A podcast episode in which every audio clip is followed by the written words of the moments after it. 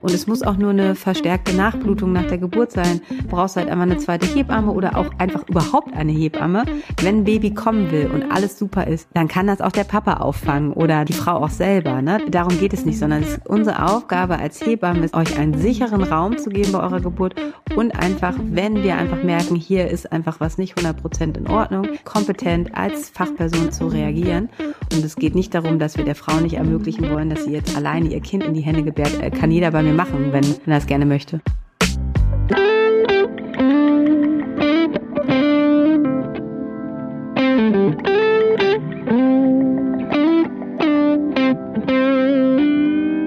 Hallo im Hebammsalon, der Podcast für deine Schwangerschaft und Babyzeit. Evidence-based und entertaining, Hebammenkästchen und Tacheles. leichte Muse und Deep Talk. Und wir sind Sissy Rasche. und Karin Dannhauer.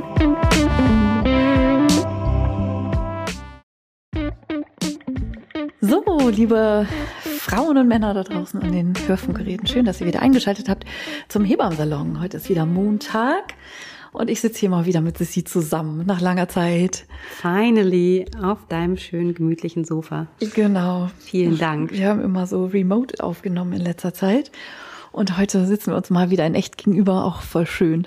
Ja, wir wollten irgendwie auch schon irgendwie von einer, gefühlt von einer Stunde aufnehmen. Wir mussten erstmal quatschen.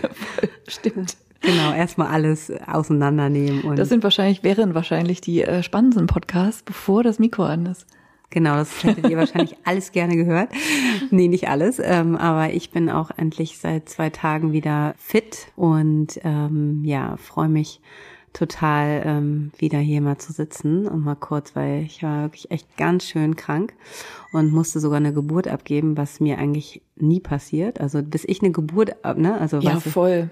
Ich weiß, gar- haben wir da schon mal im Podcast drüber gesprochen, so dieses Gefühl als Beleghebamme, äh, was macht man, wenn man abends merkt, so, oh scheiße, ich krieg Schüttelfrost, dann wirft man sich natürlich eher eine Ibu ein, als eine Geburt abzusagen. Heutzutage kann man sowas natürlich äh, in Zeiten von Corona überhaupt nicht mehr machen, aber ähm, man ist einfach nie krank. Nee, man ist nicht krank und das ist auch einfach so, weil man sich ja auch so lange mit den Frauen vorbereitet, dass man Ja. halt einfach auch schwer abgeben kann. Und ähm, ich musste aber, weil ich hätte der Familie überhaupt nicht ge genützt. Aber das Tolle ist, dass ich Gott sei Dank vom Glück noch reden kann, dass ich einfach so liebe Kolleginnen habe und nochmal ein riesengroßes Dankeschön an meine liebe Ko Kollegin Christiane, die das einfach gerockt hat und mir den Arsch gerettet hat und einfach dieser Familie trotzdem eine 1 zu 1 Betreuung ermöglicht hat. Und das ist natürlich toll, weil wir wissen auch, ähm, wenn es um Urlaubsvertretung schon geht oder einfach mal krank sein, dass man halt einfach niemanden mehr findet und deshalb Ja. einfach auch Ja, ich hatte ja auch so eine Situation im ähm, vorletzten Jahr, als ich meinen Fahrradunfall hatte, ne?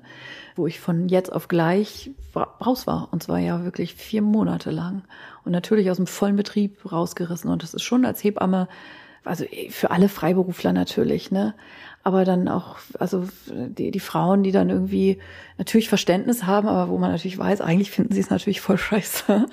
So, ähm, ich musste auch alle abgeben und du hast mich dann irgendwie vertreten. und auch Christiane hat Und ja auch Christiane hat mich vertreten. Ähm, Also viele. So, ne, das Ganz- ist dann toll, wenn man dann merkt, wie getragen und wie aufgefangen man ist. Aber so dieses eigentlich Gefühl, man darf und kann nie krank werden, hatten ja, Ja. auch neulich meine Kollegin, ne, die dir geschrieben hat. ja Ähm, so wie das so ist, als Hebamme so von jetzt auf gleich auszufallen und eben nicht immer Vertretung zu haben und einfach eine Frau, die bedürftig ist, wie sonst nie in ihrem Leben, äh, dass man dann irgendwie total zerrissen ist zwischen schlechtem Gewissen und eigenem Ausfallen einfach. Ne? Also wenn ich eben so sage, dann nimmt man mal eine Ibu, das geht auch immer mal, dass es auf Dauer nicht gesund ist und mit Sicherheit unsere Burnout-Quote im Beruf auch nicht ohne Grund so ist, weil man das halt sich ähm, nie zugesteht. Und wenn es manchmal dann echt, wenn der Hammer fällt sozusagen und dann echt so Sachen sind, wo es dann nicht mehr geht, so wie du, die richtig krank war oder wie bei einem Unfall oder bei anderen Dingen, wo man einfach sagt, ja, pff, das ist jetzt nicht mal eben mit zwei Tagen Kopfschmerz getan. Das ist schon auch echt immer richtig krass. Und mir hängt das auch immer noch nach. Also das, diese vier Monate, das war 2019. Und ich meine, dann kam jetzt Corona. Ich bin auch so, so durch, so mit diesem Nonstop und immer. Also ich habe das ja selber gemacht. Ich habe es jetzt diesmal endlich mal nicht gemacht, dass ich mich mal wirklich auskuriert habe mhm. und gemerkt habe, ja klar, wenn es geht mir jetzt schon ein bisschen besser, aber dass man nicht gleich wieder, das bringt ja auch niemanden, dass man dann nicht gleich wieder ähm, so voll ähm, durchstartet, sondern ich habe auch erstmal die Schwangeren nochmal eine Woche verschoben, dass, dass man jetzt erstmal so mit weniger startet. So, das ist auch, ähm, das war ganz gut und das hat mir auch einfach gezeigt, man muss einfach auch mehr auf sich achten und nicht, das ist natürlich klar, ähm, dass das nicht optimal ist, aber was bringt einen einfach eine total fertige Hebamme, ja. macht auch nichts. Aber es ist auch bei der Freiberuflichkeit, und das war bei dir ja auch damals so, ähm, und das hat mir auch damals die andere Kollegin geschrieben, ist ja einfach auch ein hundertprozentiger Dienstausfall. Das heißt, wenn ja. du nicht arbeitest, verdienst du auch kein Geld. Ja. Und in den ersten paar Tagen springt er, wenn man jetzt mal, ne, so, das ist schon, wenn du eine Woche krank bist, da springt ja auch keine Versicherung bei einer Woche mhm. ein oder so. Das ist einfach super viel Geld. Mhm. Und was du jetzt also was heißt super viel Geld, super viel Geld verdienen wir ja leider mit unserer Hebamme, aber, aber Geld, was ja eh schon nicht so äh, im Übermaß da ist, wo du einfach unter deine Versicherung zahlst ja trotzdem, dann geht dir so eine Geburt flöten ja. und die planst du ja natürlich mit ein, ja. um halt auch deine äh, Berufshaftpflicht zu zahlen. Das ist schon ja. Ähm, äh, ja, ja. Also, also, eigentlich darf man nicht krank werden. Nein, oder? eigentlich darf man nicht krank werden. Und bei mir war das ja äh, tatsächlich ein Wegeunfall, quasi glücklicherweise. Aber da hat sich auch meine Tagegeldversicherung, die man ja hat, also ich war relativ gut versichert. Und trotzdem hatte ich wochenlang da Papierkrieg, äh, wer da jetzt irgendwie zuständig ist. Meine mhm. Tagegeldversicherung hat gesagt, na, das war ja ein Dienstunfall, dann ist es die Berufsgenossenschaft. Und die hat dann gesagt, ja, aber so viel, wie sie Ausfall haben. Also man muss ja auch die Fixkosten, die man mhm. als Freiberufler hat. Es geht ja nicht darum, dass man erstmal seine eigene Miete in der Wohnung bezahlt, sondern erstmal ne, die Krankenversicherung, die Sozialversicherung, die Berufshaftpflicht, ähm, all diese Dinge, Praxismiete eventuell, die ja dann irgendwie eins zu eins weiterlaufen. Und ähm, ich hatte dann tatsächlich auch zwei Tage nach der Entlassung aus der Klinik, wo ja ein paar Mal operiert worden auch, äh, die Ankündigung einer Steuerprüfung im Briefkasten. So äh, das Finanzamt, was dann eine äh, große Betriebsprüfung angekündigt hat, wo ja, ich dann super. auch gesagt habe, ich bin jetzt, ich kann nicht, ich habe, ich kann nur im Rollstuhl sitzen und ich kann nicht, ich kann gar nichts. Ich kann hier keine, keine Betriebsprüfung machen, kannst du ja dann auch nicht. Also es ist schon wirklich krass. Also krank werden als Freiberufler sowieso immer. Und ähm, Gott, oh Gott, jetzt haben wir hier die ganzen Worst-Case-Szenarien. Ja, aber es ist, glaube ich, einfach ähm, mal so gut zu verstehen, dass es einfach so, dass man das halt einfach nicht machen kann und einfach mal so was auch für einen Ablauf dahinter ist. Und deshalb ist es einfach ja. toll, dass es immer noch irgendwie immer Kolleginnen gibt, die dir dann einfach aushelfen. Aber dadurch, dass die Hebammen hier so aussterben, ähm, und es wird, äh, es, es, es sehe ich da irgendwie schwarz. Aber wir wollen halt nicht so schlecht reden, sondern genau, wir gehen jetzt mal ins äh, Positive, äh, wir gehen jetzt mal in unsere Folge über. Wir haben uns heute mal überlegt und ähm, da hatte ich gestern äh, mit Karin auch drüber gesprochen. Das Thema ist Alleingeburt einfach mal aus Sicht von einer, äh, von zwei Hebammen die seit vielen Jahren einfach Geburtshilfe machen, ähm, weil das ist ja immer so ein Thema, was dann auch so immer bei Social Media sehe ich es ganz oft, wenn da trendet das dann. Da, Trend, der Trend Alleingeburt und mhm. Alleingeburt äh, heißt einfach ohne professionelle Begleitung. Genau.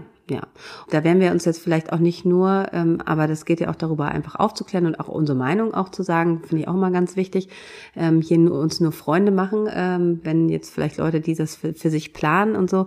Aber ich finde es auch immer wieder, ähm, ich denke es mir jedes Mal, wenn ich eine Hausgeburt begleite und ähm, dann einfach Situationen habe, die jetzt nicht super gefährlich sind, aber wo ich mir denke so, wie macht das jemand, der sich bewusst für eine Alleingeburt entscheidet, wo ich denke so, das kann er gar nicht wissen, weil ähm, ich habe eine fundierte Ausbildung hinter mir. Ich habe ähm, und ähm, selbst wenn ich jetzt denke daran an meine Anfänge nach meiner Ausbildung, man lernt ja eigentlich erst nach der Ausbildung richtig Geburtshilfe, indem man selber Geburten leitet. Und das ist einfach eine jahrelange Erfahrung, Austausch mit erfahrenen Hebammenkollegen, von denen man immer wieder lernt, wie einfach Geburt auch immer wieder anders sein kann, dass man sich wirklich auch Dinge, die man zwar gelernt hat, auch im Lehrbuch und wenn sie dann vor dir stehen, einfach sagt so, oh wow, ne? Also das ist ja viele Fortbildungen. Also es ist einfach ein super langer Prozess und als Hebamme lernt man eigentlich nie aus und es ist auch immer so wichtig, einfach aktuell zu bleiben, sich weiter fortzubilden, weil es gibt ja immer wieder neue Erkenntnisse, es gibt neue Studien, wo man einfach sieht und deshalb finde ich das einfach total krass, wenn ich das dann immer so wieder höre. Ich habe vor ein paar Wochen war das,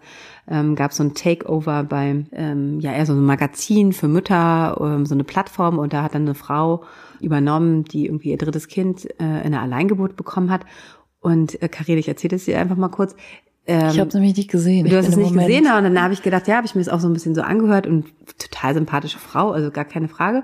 Ich habe mich bloß die ganze Zeit gefreut, weil sie ihre Geburt davor mit ähm, einer tollen Hebamme hatte, hat sie sich auch gesagt, war total happy, die hat sie in Ruhe gelassen. Aber ich habe einfach den Sinn nicht verstanden, wenn sie sowieso schon eine Geburt davor hatte im häuslichen Umfeld, sie durfte alles tun, Warum macht man das? Weil es mhm. gibt halt einfach Situationen, es muss einfach nur sein, was noch gar nicht schlimm ist. Das Kind kommt auf die Welt und atmet einfach nicht richtig. Das haben einige, die erschrecken mhm. sich, die mhm. sind irgendwie so total überfordert. Und wenn man dann nicht genau weiß, was man machen muss, dann ist es schon ziemlich blöd. Ja, ja. Also ich glaube, so der der der Hintergrund, also finde ich, kann man ja zumindest auch erstmal, ne, was ist toll an der Alleingeburt? Ich glaube schon, dass so dieses ähm, diese Idee von kompletter Autarkheit und auch totaler Ungestörtheit und Verbundenheit mit dem eigenen Körper und dem eigenen Geburtsprozess zu sein. Also, ne, das ist ja erstmal, wenn man sozusagen aus dieser positiven Kraft heraus, die eine Frau hat, die sie nur hat, wenn sie ein Kind gebärt, sozusagen da ganz bei sich zu sein und, und so. Also, das, ich kann dem schon sozusagen als Gedanke auch durchaus was Attraktives ähm, abgewinnen. Und was du eben erzählt hast von der Frau, die in der Geburt zuvor eine Hebamme hatte, die auch sehr zurückhaltend war. Das wünschen sich auch viele Frauen durchaus. Also ich habe zum Beispiel zu meiner Hebamme auch gesagt, dass du da bist, ist okay, aber die zweite Hebamme, die soll bitte in der Küche sitzen bleiben. Ich will ja nicht Leute um mich herum haben. Und je nachdem, wie sehr auf der Skala von Introversion, also introvertiert sein, man so ist, dass das auch für viele Menschen ein wichtiger Aspekt ist so. Und so einem Moment ganz bei sich und vielleicht auch für sich zu sein. So, aber dann den Schritt zu gehen und zu sagen, ich will auch wirklich niemanden also in der weiteren Umlaufbahn, also zum Beispiel in dem Zimmer nebenan, also man, ich weiß nicht, ob du das, also du bist ja als Hausgeburtshebamme am ehesten noch in der Situation, dass du mit Nähe und Distanz in diesem Umfeld ja mit den Leuten umgehst. Man sitzt ja auch nicht die ganze Zeit an der Bettkante und man kann sich ja auch durchaus auf bestimmte Wünsche dann einlassen, wenn eine Frau dann sagt, so, ne, mein, ich brauche jetzt mal ein bisschen Raum auch für mich und so. Da ist man ja als Hebamme durchaus äh, nicht vernagelt. Man muss ja da nicht irgendwie die ganze Zeit um die Frau rum sein. Aber die Entscheidung wirklich niemanden dabei haben zu wollen, auch für solche Situationen, finde ich auch, äh, also finde ich mindestens mutig, sagen wir mal so. Ja, also das, was du beschreibst, kann ich total unterstreichen, dass man ja gewisse Vorstellungen hat, was man sich wünscht und was man möchte. Und dafür ist es ja auch so so wichtig, diese Betreuung vorher zu haben und das einfach auch zu äußern und merkt auch einfach, ob man da zusammenkommt oder nicht. Ne? Weil es gibt natürlich einfach auch, als äh, weil ihr müsst auch euch immer überlegen, als Hebamme trage ich die Verantwortung für eure Geburt. Und es gibt schon viele Prozesse, die gelaufen sind, wo äh, wo dann vielleicht auch Dinge äh, ähm, nicht so gut gelaufen sind und dann auch Dinge passiert sind, die dann danach vor Gericht landen und wo dann die nix wollten und dann, aber es hat uns mhm. keiner gesagt. Ja. So. Das heißt, eine Hebamme bei einer Geburt, wenn das alles super läuft, so und so weiter, dann macht die Hebamme ja auch gar nichts. Weißt ja, du, das, das ist, ist ja meine Aufgabe ja, auch. Also ja, ganz genau. Und das ist ein wichtiger Punkt, was du sagst. Ne? Also wir Kolleginnen, die hier zuhören, kennen alle diesen Fall der auch ja also ne in der in der Fachpresse viel beleuchtet wurde. Aber das ist ein typisches Szenario. Man betreut eine Familie die wollen eine ganz zurückhalten, die wollen gar, eigentlich gar nichts und finden Krankenhaus ganz schlimm und so. Und dann sagt man, ja gut, dann betreut man die im Umfeld und dann wollen die auch während der Geburt gar nichts oder rufen die Hebamme ganz spät an. Und dann fällt irgendein Kind in den Brunnen, um das mal so zu nennen, und es läuft irgendwas schief. Und die Hebamme, die sozusagen in ihrer Absicht die Frau in oder die Familie in ihrer, in ihrem Wunsch äh, in Ruhe gelassen zu werden, in Ruhe gelassen hat und dann irgendwas zu spät irgendwie war, äh, dann ist Hebamme dran, um das auch ganz klar zu formulieren, so, ne? Und äh, die landen dann im Knast. Die landen dann einfach im Knast. So, und die haben Kinder, die haben Leben und damit war's das dann, so, ne? Also das muss man auch immer wieder sich vor Augen halten. Es gibt eben auch, ja, Szenarien, wo man als Hebamme manchmal sich so auch reingesogen fühlt, den Leuten zuliebe, so, da muss man auch echt aufpassen. Ja, also das ist jetzt so gerade der Worst Case, aber das äh, finde ich schon einfach wichtig auch immer zu wissen und auch für euch zu verstehen, dass man, man trägt eine super hohe Verantwortung und ich finde immer dieser Spruch passt, passt total gut. Als Hebamme muss man super viel wissen, man tut aber wenig, wenn, wenn alles gut läuft. Und das sind ja auch die meisten Geburten, wo es einfach so sein sollte. Und dann ist es halt total wichtig. Und das ist ja auch wieder dieses, dass wir darüber reden, dass wir einfach jetzt auch in unserer Zeit einfach mehr darüber nachdenken, wie wir Frauen einfach mehr schützen können, dass sie nicht Gewalt unter der Geburtshilfe verstehen. Ähm, aber es gibt einfach Punkte und da muss ich einfach ganz, wenn, wenn mir eine Frau sagt, sie möchte nicht wissen, wie der Geburtsvorschritt ist, das muss sie ja auch gar nicht wissen, aber es gibt, wenn ich halt merke, es über Stunden, über Stunden, dass ich äh, von außen einfach nicht sehe, da ist ein Fortschritt und wir kommen in die nächste Phase der Geburt, dann ähm, sage ich das auch ganz klar ähm, meinen Paaren, die ich betreue. Ich möchte mir einfach erlauben, ähm, äh, unter der Geburt vaginal untersuchen zu dürfen, weil ich einfach in gewissen Situationen den Geburtsfortschritt einfach äh, muss ich mir ein Bild machen können. Und wenn ich aber sehe, es, es braucht das gar nicht, dass ich natürlich auch so wenig wie möglich vaginal untersuche. Oder der nächste Punkt, ich möchte gerne Herztöne wissen. Ich möchte natürlich wissen, ähm, am Anfang der Geburt natürlich in größeren Abständen, wie das Kind mit den Wehen zurechtkommt. Das muss ich auch nicht laut machen, das kann ich leise machen und das muss ich auch der Familie nicht mitteilen. Aber das sind einfach Arbeitsschritte, die muss ich dokumentieren, weil die sind für mich dann nachher wichtig, wenn irgendwie, wenn es dem Baby doch mal nicht so gut geht, dass man einfach gesagt hat, ja, aber sie haben ja auch nicht einmal gehört. Und das hat dann nichts damit zu tun, dass man der Frau nicht den Raum geben will, aber auch Hebammen müssen ähm, sich halt schützen. Und ich finde halt, was mir heute total wichtig ist, einfach zu erklären, dass unsere Absicht immer ist, nichts zu tun, sondern euch in das, was ihr, oder dass ich mich zurückziehe, wenn ich merke, das Paar braucht ähm, gerade Zeit für sich oder auch die Frau ganz alleine. Ne? Ich habe mhm. super viele Frauen auch so betreut. Also ich meine, dann, dann geht man raus oder auch mit der zweiten Hebamme, die ist ja eher für mich wichtig, mhm. ne? dass sie ja. dokumentiert. Und wenn ich merke, das ist zu viel und es ist auch ein kleiner Raum, dann sage ich so, bleib mal in der Küche, wenn ich irgendwas brauche, dann, äh, äh, dann rufe ich dich und so weiter so. Aber dass man einfach sich immer noch mal bewusst ist, dass halt einfach und es muss auch nur eine verstärk, also eine verstärkte Nachblutung nach der Geburt sein. Mhm. Ne? Die muss jetzt nicht immer schlimm ist.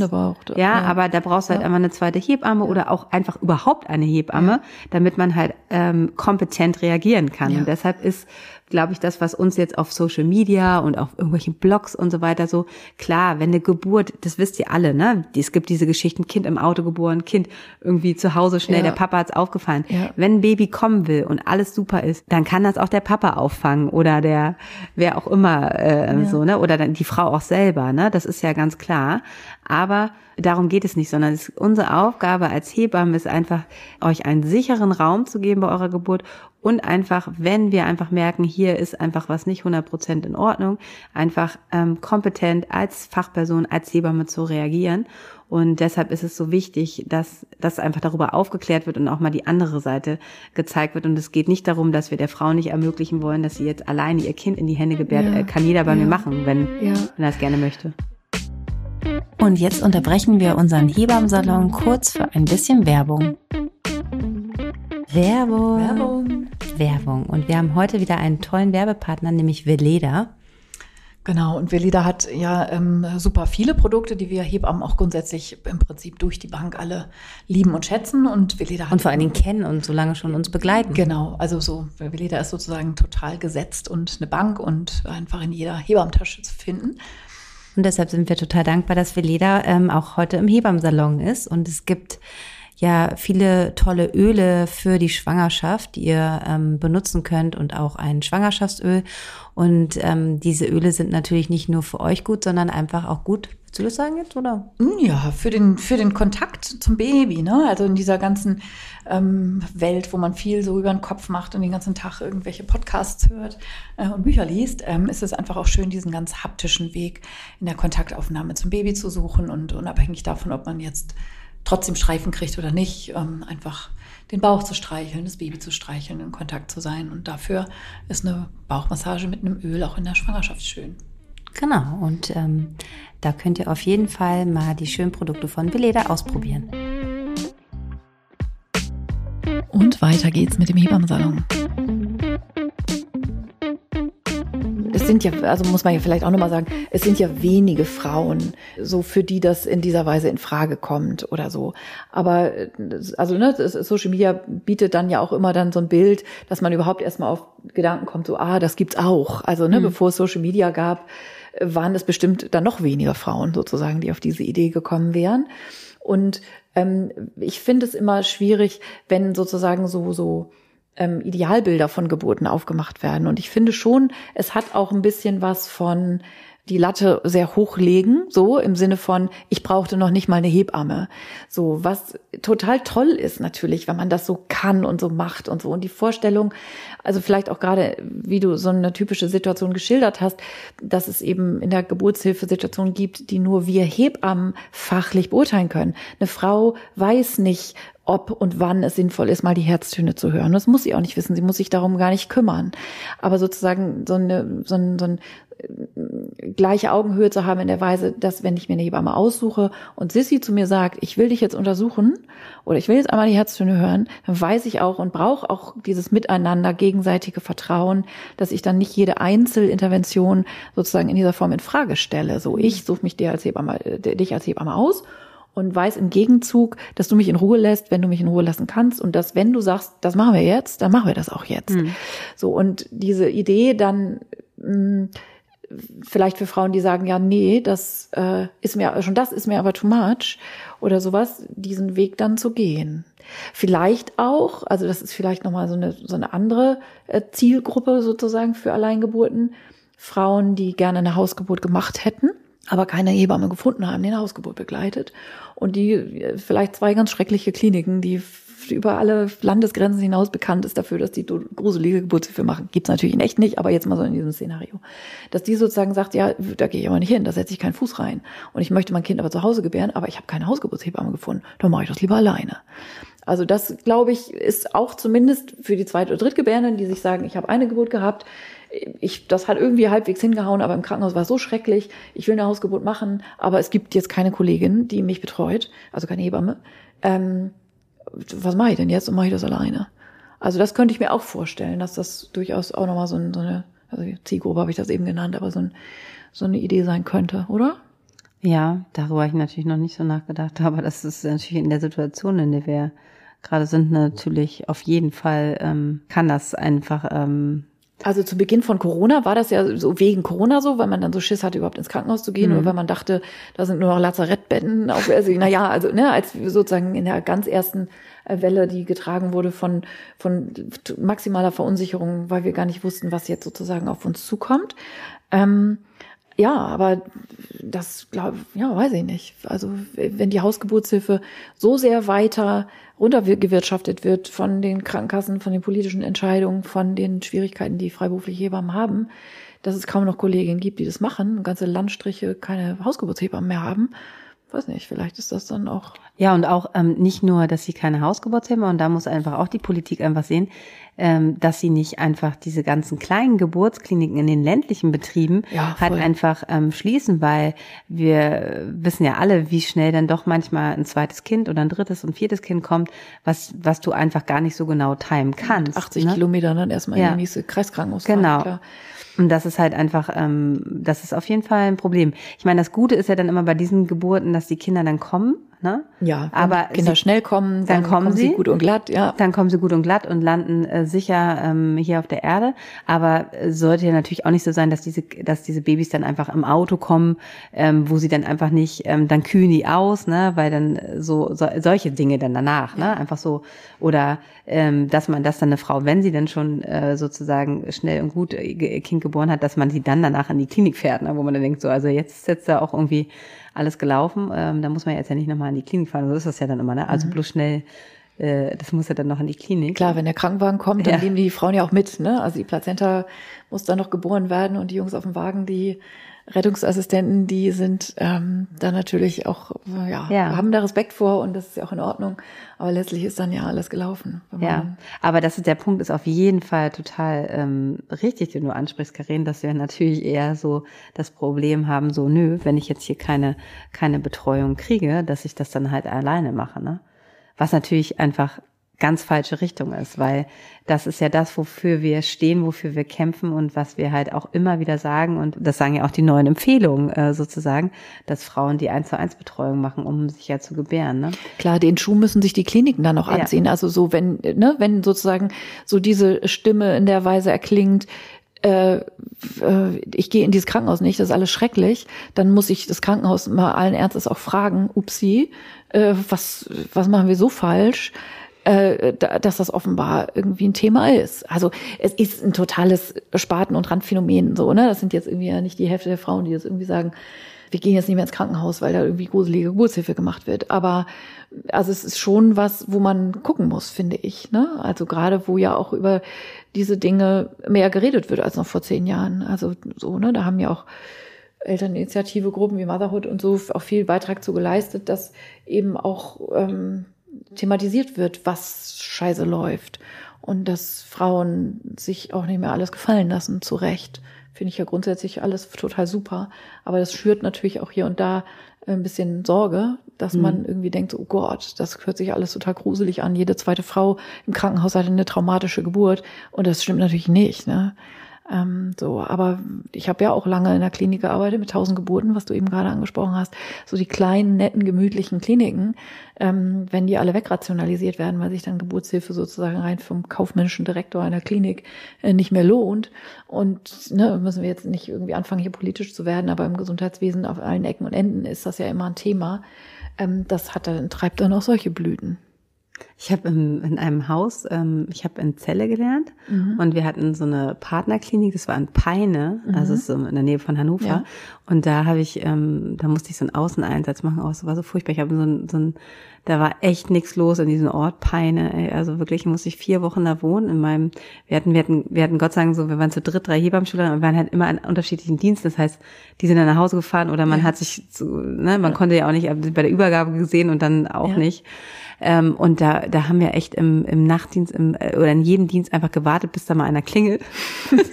Kannst du dir das vorstellen? Also ja, weil die irgendwie 400 Geburten klar. oder so hatten und wir haben einfach so krass gewartet, äh, bis da mal einer kommt. Ihr doch, als Hebammenschülerin musstet ihr doch bestimmt, also wir, wir mussten tatsächlich noch so Tupfer rollen. Ja, da haben wir, und ich meine, ich habe die Kreise, glaube ich, hoch und runter sortiert und so. Genau. Weil ich einfach, bis ich dann, aber wenn du eine Frau da hattest, es war einfach göttlich, weil das waren irgendwie so, es waren auch super tolle Hebammen einfach da die war ja immer allein im Dienst, ne? Also mussten ja, wenn dann da mal drei auf einmal kamen, gibt's ja so. Und dann konntest du halt super viel machen. Das war schon, also ich habe da sehr viel gelernt, wenn da mal was los war. Ähm, aber ähm, ja, und das ist einfach schade, dass es so eine Häuser halt nicht mehr gibt, ne? Das ist halt einfach generell so ein ganz kleines ja. Krankenhaus. Aber das äh, habe ich jetzt nicht nachgeguckt, könnte man jetzt mal nachgucken, ob es das noch gibt. Aber da habe ich echt einige, äh, einige coole Geburten, die ich Also alles unter 500 Geburten, nagel mich jetzt nicht fest, aber es ist platt gemacht, ne? Das ist einfach so, also. Ähm, das rentiert sich einfach nicht. Dafür ist die Geburtshilfe einfach auch zu günstig. Deshalb, ähm, wenn man, zu günstig, also wenn man sich auch überlegt. zu wenig Geld ab. Hm. Ja, wirft einfach super wenig Geld ab. Und wenn man sich überlegt, wenn ich immer die Preise so, wenn ich dann mal so, ähm, Expats hier habe, so die irgendwie vorher in New York waren und wenn die ja. mal erzählen, ah ja, also meine letzte Geburt in New York hat 25.000 Dollar gekauft. Und ich so, oh, da seid ihr jetzt hier einfach so low price, kostet jetzt ja. hier ähm, 800 Euro. Äh, nee, für die Beleghebamme dann so 300 und das Krankenhaus kriegt nochmal 1000. So sind wir so low price. Ja. Na, musst du dir mal überlegen, also krass. Also es ist doch auch irgendwie, warum kriegt man einfach für Geburtshilfe so wenig Geld. Ja, und zumal ja auch so viel Personal vorgehalten werden muss. Du kannst heute ja keine Geburtshilfe machen ohne einen Anästhesisten mindestens in Bereitschaft, ohne einen gynäkologischen Facharzt, also nicht nur einen, Anäst äh, nicht nur einen äh, Assistenten, aus einem Kinderarzt. Also musst einfach ordentlich Facharztstandard da irgendwie auffahren. Und ne, wenn du 400 Geburten hast und das heißt, der Kinderarzt wird, keine Ahnung, zweimal im Monat nachts mal angerufen, dass er mal kurz kommt, weil ein Kind ein bisschen angestrengt da rauskommt, äh, dann kannst du dem keine Rufbereitschaft bezahlen. Das ist einfach so. Ne? Das äh, habe ich ja neulich in der Folge bei Helgoland schon erzählt. Mhm. War ja da auch der Grund, warum wir das abgeschafft haben. Ja. Und da, daher kommt auch der ähm, Geburtstourismus, ne? Also so, dass man halt, wenn ihr jetzt sozusagen vielleicht eine Hausgeburtshebamme sucht und dass man dann halt sagt, okay, ich finde keine, möchte mich aber ähm, für eine Hausgeburt entscheiden, dass man dann halt Such sich auch eine Airbnb, Bude, ja. Ja, äh, ja, mietet und dann halt einfach so, ja, kann ich total verstehen, ne? Also dass man, dass man, wenn man sich so diesen äh, diesen Wunsch halt einfach von dieser Geburt auch so, wie man sich das vorstellt, erfüllen will, dass man dann halt irgendwie ähm, auch hinfährt, ne? Und ähm, ja, das also auch, so. stelle ich mir auch krass vor. Also ich versuche das gerade so mir äh, praktisch vorzustellen. Dann, äh, ne, was weiß ich, vier, vier Wochen vor ET oder sowas zieht man dann in diese andere Stadt, in so eine Airbnb-Bude. Und dann vielleicht noch so, dass man das Wochenbett da ein bisschen verbringt und so. Aber dann muss man da wieder wegfahren. Stell mal vor, du hast dann da sechs oder acht Wochen gewohnt oder so. Und dann musst du da wieder weg und wirst dann nie wieder hinkommen können. Und das war so ein wichtiger Ort in deinem Leben. Und dann, ich würde sterben. Ich würde, oh Gott, wäre nicht das schrecklich oder? diesen magischen Ort wieder zu verlassen. Ja, aber du hast ja auch den magischen Ort, wo du deine erste Tochter geboren hast, auch verlassen, ne? Also ja, ich, deshalb tue ich paar Jahre später. Ja, aber so, du hast. Ja, und es war auch ein Thema. Also es war natürlich ein Thema. Ja, also weil du da im Garten äh, verbuddelt und so, klar. Ne? Ja. Und ich kann aus meiner Wohnung auch nicht ausziehen. Habe ich drei Kinder geboren, ja. denke ich jedes Mal. Ja. Jedes Kind in einem anderen Raum irgendwie so. Ähm, unser Vermieter würde die auf jeden Fall nie verkaufen, weil ihm das ganze Haus gehört. Das macht ja gar keinen Sinn, eine Wohnung zu verkaufen da. Ähm, und auch meine Freundin Marina, mit der ich die Babybox habe, die hat auch, also diese Wohnung kann ich nicht ausziehen, die habe ich meine Kinder geboren. Mhm. So, ne? Ja. Das war echt, äh, ist schon, ähm, das ist schon auch so was, so was ganz Emotionales. Und äh, ja, wir schweifen jetzt so ein bisschen ab äh, über die Geburtsproblematik, aber einfach, dass ihr versteht, also wenn ihr euch so eine Geschichten halt auch anhört und so und das halt alles super ist, klar. Also ne? genau ne? und also das eben, ne, dass so ein Ideal von Geburt aufgemacht wird damit, wie du hast dein Kind nicht alleine gekriegt, nur mit Hypnobirthing und Meditation und Mantrengesang. Äh, so, also ich habe, also für mich, also mein, ich, mein Körper konnte das so. Hm. Also das finde ich dann immer schwierig. Also das ist so in so einem, in so einem Wettbewerbsding, wer hat die tollsten Geburten interventionsfreiesten, ne, ne, ne, das ist da, also einfach, ne, das Thema, was ja Social Media für uns alle aufmacht, dass alles immer super aussieht und äh, die Wirklichkeit aber dann eben schon auch eine andere sein kann. Und dass Geburt auch echt Blutschweiß und Tränen ist und manchmal auch ganz schön dreckig und manchmal auch ganz schön 112 anrufen also dreckig meine ich jetzt nicht im Sinne von, äh, also so äh, meine ich hart, äh, Hardcore. Hart, Hardcore. Ne? Ich meine das eben nicht so wie im Klischee, ja.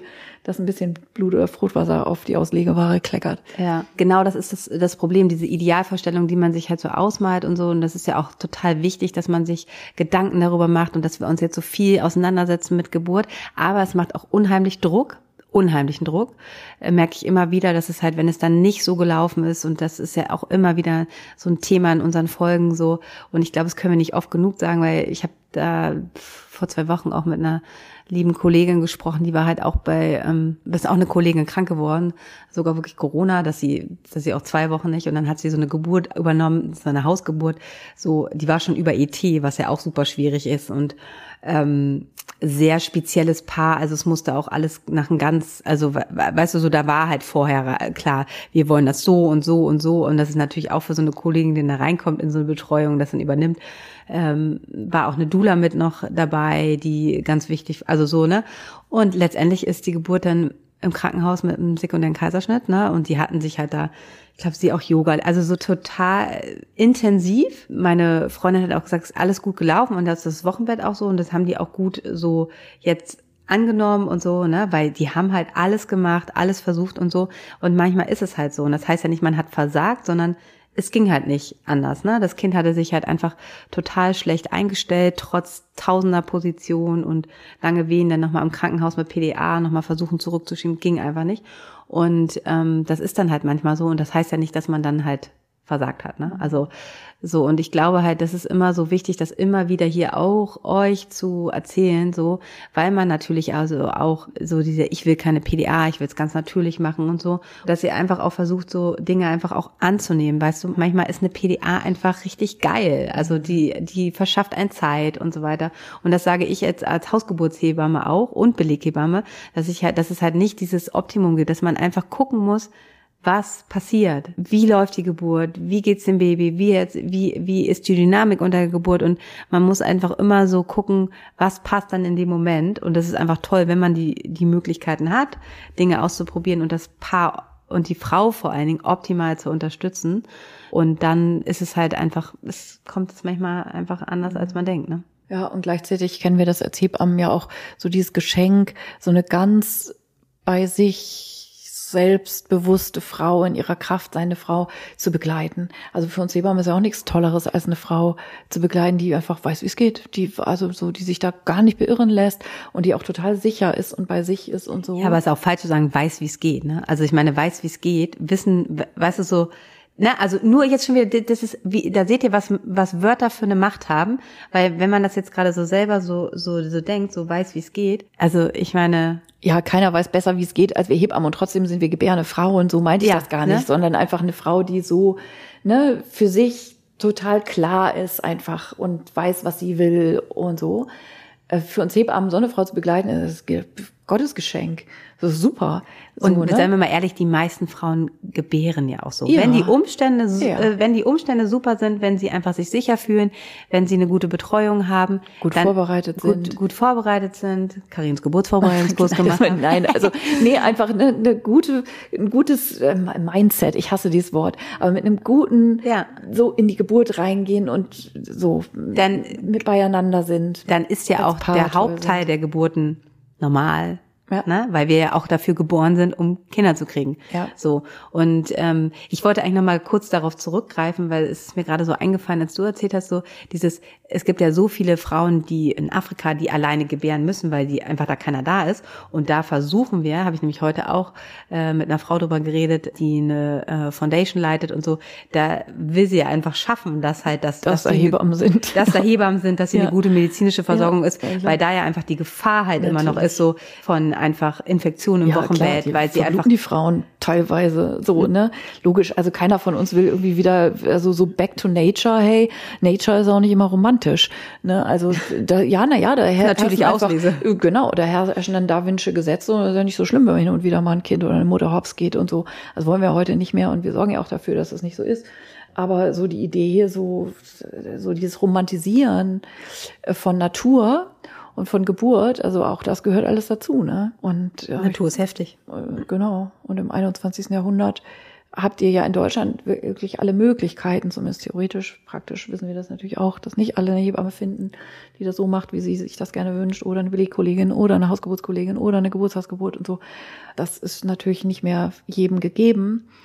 Aber ähm, aber nur wenn ihr diese Geschichten einfach hört und so diese tollen, so das ist easy und so alleine, Klar, der Hauptteil der Frauen kann das auch alleine.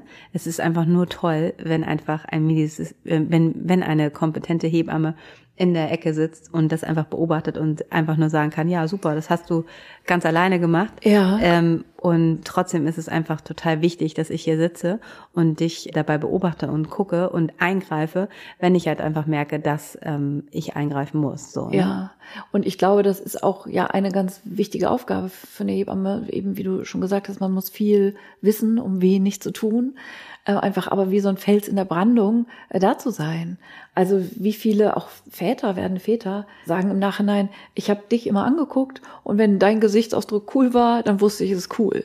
So, ne? Und dass, dass man einfach diese Ruhe ausstrahlt und immer noch sozusagen diese fachliche Versicherung hat. Mhm. Also so, ne? Dass wenn die Leute wissen, dass die Hebamme signalisiert, läuft, alles easy. Das ist ja dann auch immer noch mal so eine zusätzliche. Aber auch in Situationen, wo es vielleicht ähm, wo man, ne, also es ist auch so eine Gabe von Hebammen. Oh, Pokerface auf uns. Ne, äh, wo man einfach ähm, wo man einfach weiß, okay, I have to do something here und ähm, ich mache mal ganz unbewusst, dass ich mir hier noch jemand dazu hole und so, dass man einfach, es ist einfach so wichtig, diese Sicherheit auch in brenzlichen Situationen, wo man Voll. immer dann, und danach muss man sich erstmal hinsetzen, weil man, ja, dass man erstmal denkt, hui, hier, da ist schon auch ein bisschen Adrenalin geflossen, auch bei uns Hebammen.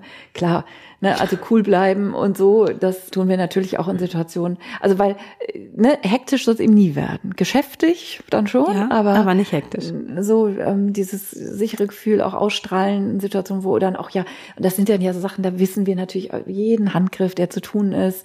Ne, das macht dann ja auch. Und das hat dir auch jeder alter Geburtshilfe beigebracht. Ja. Zuerst mal sagen, ne, ja. sie müssen erstmal atmen und es bringt ihnen nichts, wenn sie jetzt hier wild umherschlagen und irgendwo dran ziehen oder was weiß ich, sondern erstmal ähm, einfach Fokus, Nachdenken und dann Handeln. So, ne? Ja, es gibt ja auch so einen Begriff dafür, Time Distortion.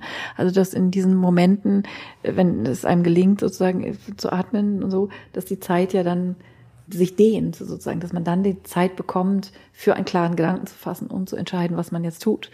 Und nicht irgendwie aktionistisch da irgendwie drauf los. Nie Krasser Job. Krasser, Job. Job. Aber wie geil, ne? Ja, geil. Und ich hatte, ähm, bevor ich krank geworden bin, hatte ich ähm, eine tolle Geburt. Und die beiden waren danach, da musste ja auch ähm, Christiane das Wochenbett übernehmen und die waren dann so, wir sind immer noch so geflasht, was ihr für einen mhm. Job macht. Es ist immer so, ich glaube halt einfach erstmal, wenn du, wenn man das mal so erlebt, ne? Ja, Deshalb voll. war mir es auch so wichtig als meine beste Freundin bei meiner Geburt, weil sie einfach, wie soll sie das verstehen? Ja. Also wie soll einer ich denke mir auch immer ganz oft, ihr müsstet mal einmal eine Woche lang bei äh, uns Praktikum machen. Also jetzt, Karin ist ja gerade, ähm, macht ja gerade ein bisschen weniger, aber ich glaube einfach, wenn Leute mir so erzählen, die müssen mal einfach äh, oder auch verstehen, ich sehe warum förmlich wieder eine Mailbox jetzt glüht. ja, äh, wie wie Oh, Sissi, ich will bei dir ein Praktikum ja, aber so eine Woche mal mitlaufen oder auch zu verstehen, warum ich mal eine halbe Stunde zu spät komme oder eine Stunde. Ich sage jetzt echt immer nur Zeiträume, weil dann Oh hast Gott, du das ist auch nochmal so ein extra Thema, ne? Wie, du hast so gesagt, du kommst um Viertel nach drei. Ja, das müssen die Leute erstmal verstehen. Das sage ich jetzt echt immer schon beim Erstgespräch, weil Natürlich. ich mache Hausbesuche und wenn da einer heult im Wochenbett, dann will ich nicht erst eine WhatsApp schreiben, so ich komme später oder will ich auch nicht sagen, ich muss jetzt irgendwie los, sondern so auch diese Arbeit zu haben, einfach ähm, ich nehme mir die Zeit, auch wenn es nicht äh, finanziell äh, ähm, sich lohnt, jetzt hier anderthalb Stunden zu bleiben, weil eigentlich dürfte ich im Wochenbett nur 20 Minuten bleiben. Ja, und umgekehrt, dass es eben auch mal Tage gibt, wo man sagt, heute habe ich leider nicht viel Zeit. Ich guck mal eben einmal hier Ja. und da und ich muss heute echt mal in einer halben Stunde Ja, auch wieder das- weg sein. Ne, also einfach sozusagen die, da- das ist vielleicht auch nochmal, wie immer hier mit unseren Extra-Folgen, ne? aber so die Nee, aber Arbeitsweise einer Hebamme, Ja. um da einfach auch nochmal so ein paar Sachen zu verstehen, dass man irgendwie denkt so, und hä, um halt auch das zu verstehen, wieso meldet die sich nicht auf meiner WhatsApp innerhalb von 30 Sekunden? Genau, ähm, wie Hebammen so arbeiten, wäre vielleicht auch total toll, wenn wir, das müssen wir machen, wenn wir so ein paar O-Töne von unseren lieben Kolleginnen da Ja. draußen ähm, hören ähm, und auch einsprechen, einfach um das mal ein bisschen besser zu verstehen. Mhm. Ja, wie auch so einfach die, dieser Zustand ist, wenn du dann irgendwie von so vielen Familien, die du betreust, einfach ja auch, du nimmst ja auch diese ganze Situation auf, wie ist es mit den Geschwistern, wie ist es mit der Schwiegermutter und so weiter, also um, um Lösungsansätze zu finden und was da alles in deinem Kopf auch rattert, ne? Ja, und ihr seid ja immer top bedürftig. Also so, ihr habt ja immer einen Grund, wenn ihr uns irgendwie, keine Ahnung, abends um 10, äh, Sonntagnachmittag um zwei, Heiligabend um 17 Uhr, äh, irgendwie eine Nachricht schickt, dann habe ich ja einen Grund dafür. so, ne? Aber ihr seid ja eben auch nicht die einzigen in dem Moment, die einen Anlass haben. Und dass wir immer ganz viel auch parallel betreuen und dass wir im wirklich auch Hochakutbereich der Medizin unterwegs sind, wo ihr alles Recht habt natürlich, das ist ja eure Hebammenbetreuung. Aber äh, wir müssen auch oft ganz schön viele Bälle in der Luft halten, wir Hebammen, so wo wir sozusagen überall gut gleichzeitig am. Start sind. Ja, ich hatte jetzt auch gerade vor dem Podcast jetzt hier aufgenommen, hatte ich gleich gerade nämlich, also um mal jetzt gerade aktuell zu sein, ähm, ne, ähm, Hat sie äh, noch ein paar akut nee, äh, akut, aber so, nee, akut äh, so. hier noch Themen- Milchstau. Genau, ich habe jetzt gleich, ich habe dann auch gleich, also so, ich habe jetzt auch werfe jetzt wieder meinen äh, weiteren Tag um, weil ich habe jetzt einen akuten Milchstau, der Frau geht's richtig schlecht, Fieber und so weiter. Da fahre ich natürlich jetzt gleich nochmal vorbei. Da muss ich den anderen Termin erstmal wieder nach hinten, komme ich natürlich auch wieder anderthalb Stunden später nach Hause. So, also so, das das ist Hebammenleben, ne? Und weil ich einfach mir jetzt da kurz, weil es ihr so schlecht geht, einfach mal kurz natürlich ein richtiges Bild. Ich war zwar gestern gerade erst da, aber in wie viel Stunden war alles super und in wie kurzer Zeit sich sowas einfach entwickeln kann und dann, ähm, ja, Ja, und das geht dann auch nicht per FaceTime, weil den Busen muss man dann auch mal anfassen. Ja, genau. Und dann äh, können wir ja nämlich schließen und euch eine gute Woche wünschen. Heute ist ja Pfingstmontag, äh, also ihr habt Feiertag heute alle. Genau. Und genießt hoffentlich euren freien Tag. Ähm, Hoffentlich ist das Wetter dann auch gut. Also ist ne? ich habe auf jeden Fall einen Wochenbettbesuch am Pfingstmontag. Ich Ja. muss ganz Pfingsten arbeiten, aber so ist es. Und ich muss jetzt nämlich gleich auf jeden Fall nochmal ähm, akut Sprechstunde für meinen Milchstau haben, der hoffentlich gut ausgeht. Aber äh, Und ich das muss mein Buch fertig schreiben. Und Karin schreibt ihr Buch fertig. Also vielen Dank, dass ihr wieder dabei wart. Wir freuen uns auf die nächste Woche. Und falls ihr noch bestimmte Fragen habt, dann könnt ihr die natürlich gerne an äh, uns schicken. Dann können wir die nämlich aufnehmen. Also gerne an unsere E-Mail-Adresse. Wie ist die nochmal? hallo at hebamsalon.de. Und vielleicht auch nochmal der Hinweis darauf, die Website hebamsalon.de gibt es auch. Da könnt ihr in der äh, Textsuche sozusagen auch Stichwörter suchen, wenn ihr sowas sucht wie Nabelschnur oder wenn ihr sowas sucht wie Angst oder Salzkristalllampe, was auch immer. Ähm, ihr werdet äh, dann Folgen finden, äh, wo wir diese Themen behandeln. Genau. Irgendwas soll ich noch sagen. Ach ja, und bitte abonniert unseren Podcast. Stimmt, das hat Julia mal gesagt, sollen wir immer noch mal dazu sagen. Immer. Abonnieren ist noch besser als nur anhören. Ja, genau. Es freut uns sehr. Also habt eine gute Woche. Wir sehen uns nächste Woche. Genau, das machen wir. Habt Also, eine schöne Woche. Bis ciao. dann. Tschüss. Das war der Hebammsalon mit Sissi und Karin. Produktion Lisa Golinski, Redaktion Julia Knörnschild.